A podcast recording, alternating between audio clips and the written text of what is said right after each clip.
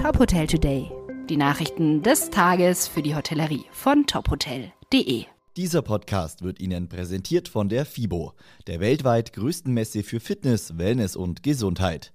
Am 7. April ist Hotellerietag. Tickets gibt's auf fibo.com. Mein Name ist Maximilian Hermannsdörfer.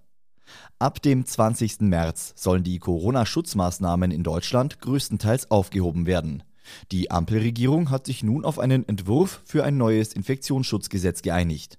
Wie Gesundheitsminister Karl Lauterbach und Justizminister Marco Buschmann gestern mitteilten, sollen allgemeine Schutzmaßnahmen wie Maskenpflicht in medizinischen Bereichen und im öffentlichen Nahverkehr möglich bleiben. Außerdem soll eine Hotspot-Regelung den Ländern ermöglichen, weitere Auflagen beschließen zu können, wenn sie die Gefahr einer sich dynamisch ausbreitenden Infektionslage feststellen. Der Entwurf der Bundesregierung wird aber bereits kritisiert. Niedersachsens Ministerpräsident Stefan Weil sagte, dass ausgerechnet in einer solchen Phase der Instrumentenkasten für die Eindämmung der Pandemie beschränkt werden soll, ist schwer zu verstehen. Man solle sich nichts vormachen, wenn insbesondere die Impfquote so bleibe, würden wir im Herbst wieder Probleme kriegen, sagte er. Die Beschäftigten in bayerischen Hotels und Gaststätten bekommen ab April mehr Geld.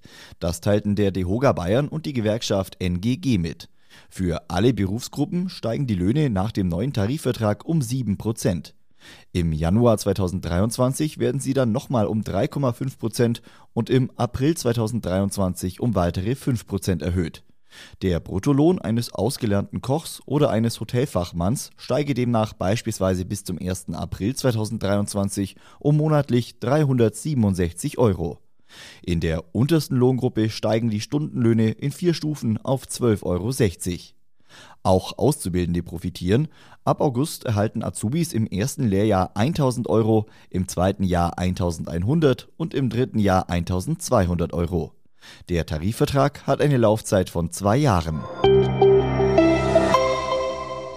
Auf diese Veröffentlichung haben sowohl Gäste als auch Gastronomen gespannt gewartet.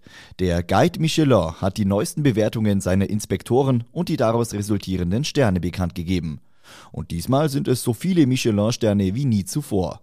Insgesamt 327 Restaurants sind im neuen Guide Michelin zu finden.